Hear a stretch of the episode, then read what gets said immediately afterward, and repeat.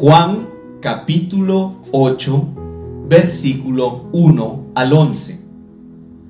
Evangelio de Juan capítulo 8, versículo 1 al 11. Dice la palabra de Dios. Jesús se fue al monte de los olivos. Por la mañana temprano regresó al templo y toda la gente se reunió alrededor de él.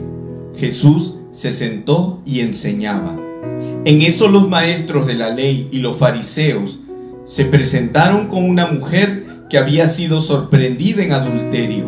La pusieron en medio de todos y preguntaron a Jesús, Maestro, esta mujer ha sido sorprendida cometiendo adulterio.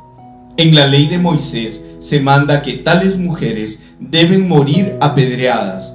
¿Tú qué dices? Le la pregunta iba con mala intención, pues querían encontrar un motivo para acusarlo. Jesús se agachó y se puso a escribir con el dedo en la tierra. Como ellos insistían en preguntarle, Jesús se levantó y les dijo, aquel de ustedes que no tenga pecado, que tire la primera piedra. Después se agachó de nuevo y siguió escribiendo en la tierra. Al oír esto, se fueron uno tras otros, comenzando por los más viejos, y dejaron solo a Jesús con la mujer, que continuaba allí frente a él. Jesús se levantó y le preguntó, ¿Dónde están? ¿Ninguno de ellos se ha atrevido a condenarte? Ella le contestó, Ninguno, Señor. Entonces Jesús añadió, Tampoco yo te condeno. Puedes irte, pero no vuelvas a pecar. Estamos precisamente escuchando la palabra de Dios que nos llama. Hoy el Señor quiere que tú y yo reconozcamos nuestra condición pecadora, caída. El relato habla de un grupo de personas que estuvieron al acecho, le habían puesto una trampa, probablemente estaban persiguiendo a una mujer que era infiel a su matrimonio. Esta mujer estaba cometiendo una falta, un pecado. Era una mujer adúltera. Y dice la palabra que la habían sorprendido en el acto, es decir, en todo su corazón, en todo ese momento, ella había estado allí, infraganti. Vinieron estas personas que aparentemente son personas muy religiosas, la tomaron, la arrastraron y la llevaron a Jesús. Porque en el fondo esas personas no querían hacer un bien a esa mujer, no querían corregirla, no querían darle una lección, querían simplemente usarla para ponerle una trampa a Jesús. La palabra dice que ellos le habían hecho esa pregunta a Jesús, ¿qué debemos de hacer? La ley de Moisés dice que esta mujer está condenada a muerte, hay que apedrearla. ¿Tú qué dices? En realidad solo estaban usando a la mujer. Ellos no estaban buscando la conversión, el arrepentimiento, no estaban viendo si había un esposo herido por la infidelidad de esta mujer. No, no. Ellos estaban usando como pretexto a esta mujer que había pecado para poder atacar a Jesús. Y eran personas religiosas. Y eran personas que deberían de haber llevado en nombre de Dios un mensaje distinto, un mensaje de restauración. Pero no, ellos no solamente querían condenar, sino que querían poner trampas. El Señor Jesús dice que Él había estado enseñando, habían personas alrededor. Jesús estaba muy entregado a esta labor cuando le presentan a la mujer, la tiran delante de él, le hacen esta pregunta, pero Jesús los ignora. Porque el Señor sabe muy bien lo que hay en el corazón de esas personas.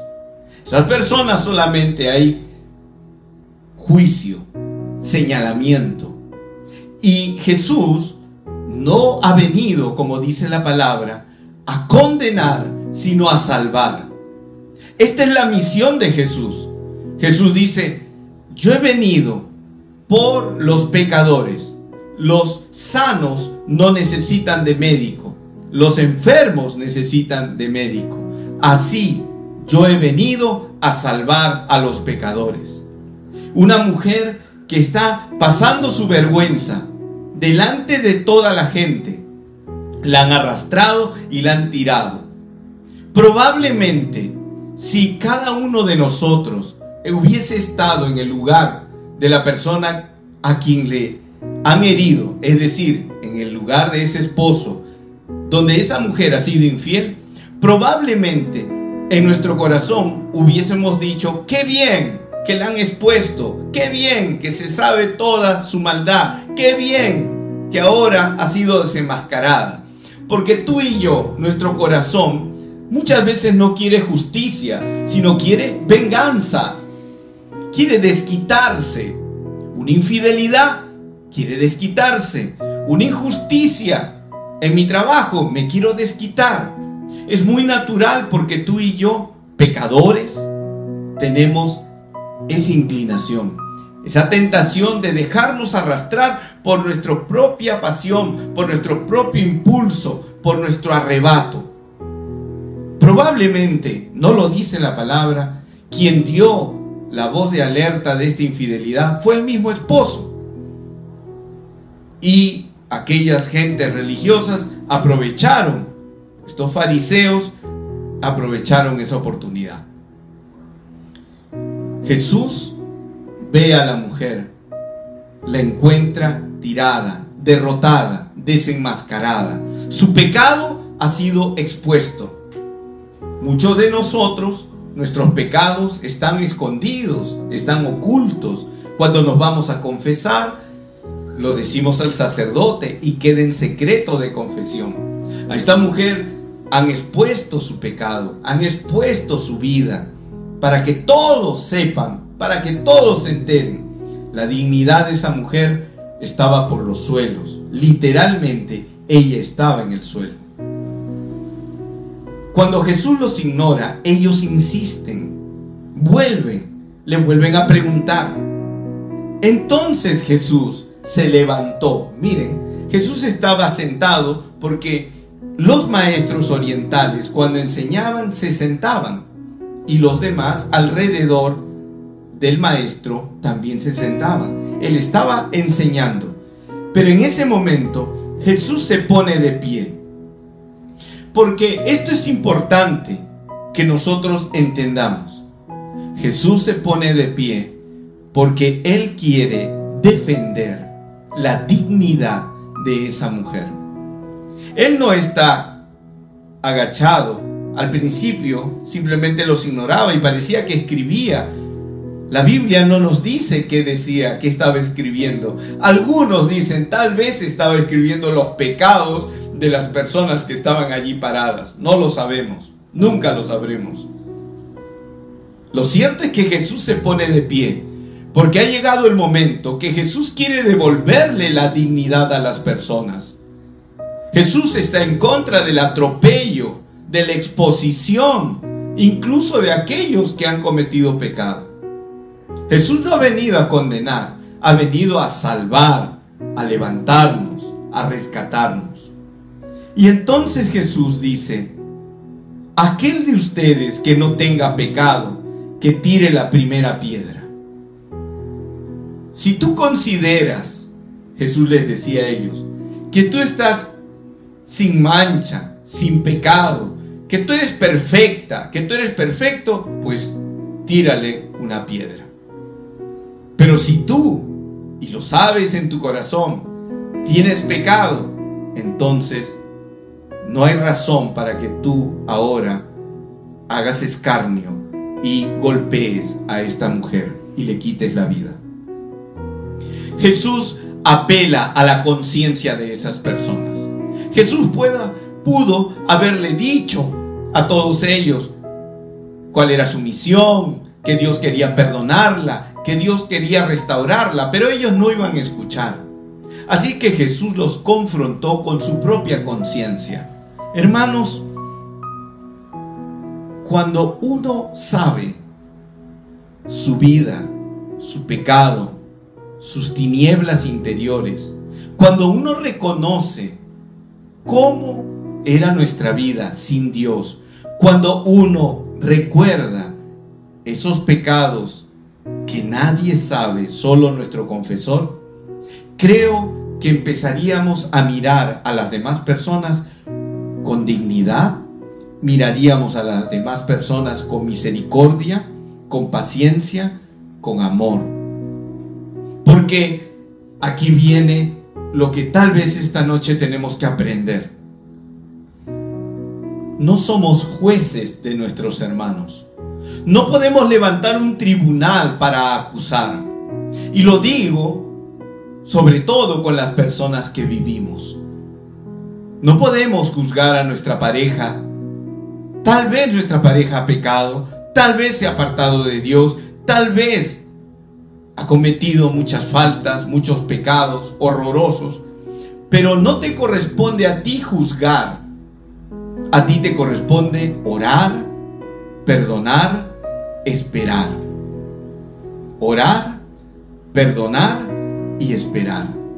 Fíjate, Jesús les da una lección porque empezaron a irse los mayores. Los primeros en salir de aquel lugar fueron los mayores. Será tal vez porque habían vivido más y habían cometido más faltas y pecados, probablemente. Y será tal vez que los jóvenes fueron los últimos en irse porque ellos comenzaron a hacer un examen y decían, pero si yo no he pecado, yo no tengo pecado, hasta que cayeron en la cuenta que sí. Muchas personas a veces pueden tener esa tentación de levantar el dedo acusador y señalar al otro. Tú, tú. Pero recuerda que cuando tú señalas a alguien, hay tres dedos que te señalan a ti. Y esos tres dedos te acusan a ti. Si tú quieres que de verdad tu familia conozca a Dios y ame a Dios, no puedes juzgarla. Tienes que orar, perdonar y esperar. Porque obviamente tal vez un familiar nos ha fallado, nos ha traicionado, nos ha herido. Y hay dolor en mi corazón y en tu corazón y en todo aquel que se ha sentido defraudado. Pero a nosotros no nos toca juzgar. Tenemos que orar por esa persona, tenemos que perdonar a esa persona y tenemos que esperar la bendición que vendrá del cielo. Se fueron y finalmente Jesús se quedó con la mujer. Pero dice la palabra que cuando ellos se fueron, Jesús entonces se quedó con la mujer y le hizo una pregunta. Una vez que Jesús los confrontó con su conciencia, ellos se retiraron. Jesús estaba otra vez agachado. Fíjense, Jesús estaba ahora con la mujer. Después se agachó de nuevo y siguió escribiendo en la tierra. Al oír esto se fueron uno tras otro, comenzando por los más viejos, comenzando por ellos, y dejando solo a Jesús con la mujer que continuaba frente a él. La mujer estaba avergonzada, la mujer no tenía justificación, no tenía forma de cómo negar un hecho contundente. Y por eso Jesús se levanta y le pregunta, ¿nadie te ha condenado? No, Señor, yo tampoco te condeno vete en paz. Hermanos, qué hermoso lo que Jesús quiere hacer esta noche con nosotros. Con nosotros. Jesús quiere perdonarnos. Jesús quiere darnos dignidad. Jesús viene a defendernos. Tal vez tú has pecado. Tú has dado la espalda a Dios. Y tal vez hasta te mereces una sanción por el pecado que has cometido. Tal vez Tú misma, tú mismo te metiste en ese problema y te mereces una sanción, pero el Señor esta noche viene a ti y te dice, no te condenan y no la condenan porque Jesús la ha defendido. Y eso es lo que hace Jesús con todos nosotros. Nos defiende.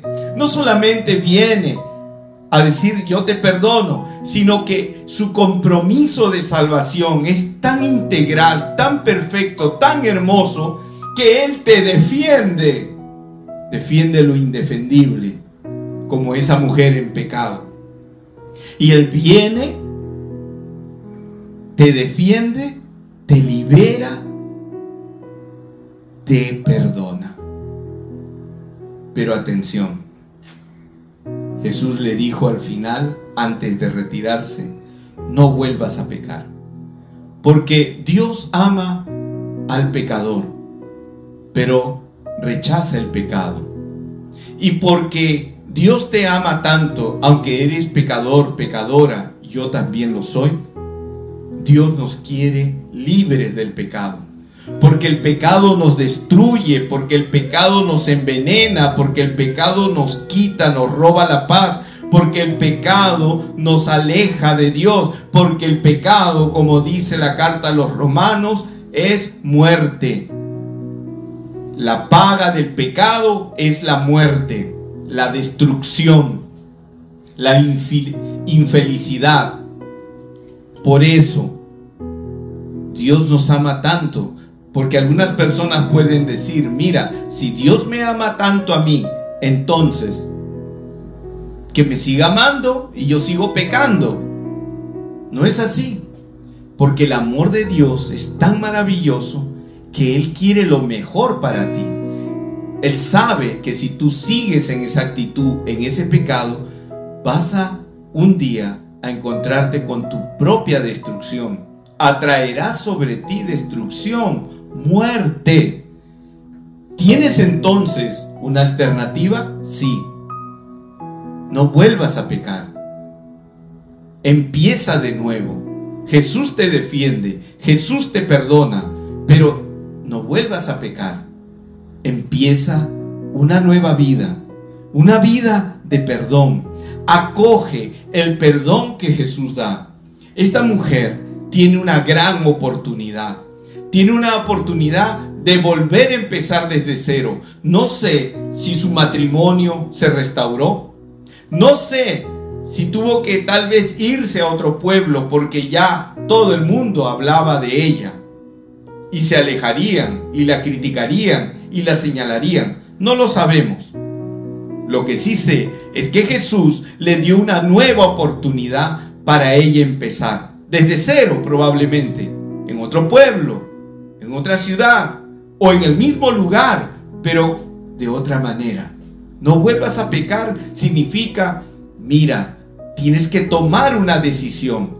Mi perdón está aquí, mi restauración está aquí. Yo estoy dispuesto a salvarte, yo estoy dispuesto a levantarte, yo te defiendo, pero tú tienes que tomar una decisión. No vuelvas a pecar significa que tú debes sinceramente decir, Señor, voy a caminar contigo, voy a ser discípulo, discípula de ti. Es una decisión que tú tienes que tomar. Esta noche Jesús quiere darnos ese regalo, un regalo de sanación, un regalo de bendición, un regalo de perdón. No existe pecado que Dios no pueda perdonar. En todo caso, solo no podrá perdonarte si tú no le pides perdón. Si tú no le pides perdón, Él, aunque quiere darte su perdón, tú no lo vas a recibir porque no lo has pedido.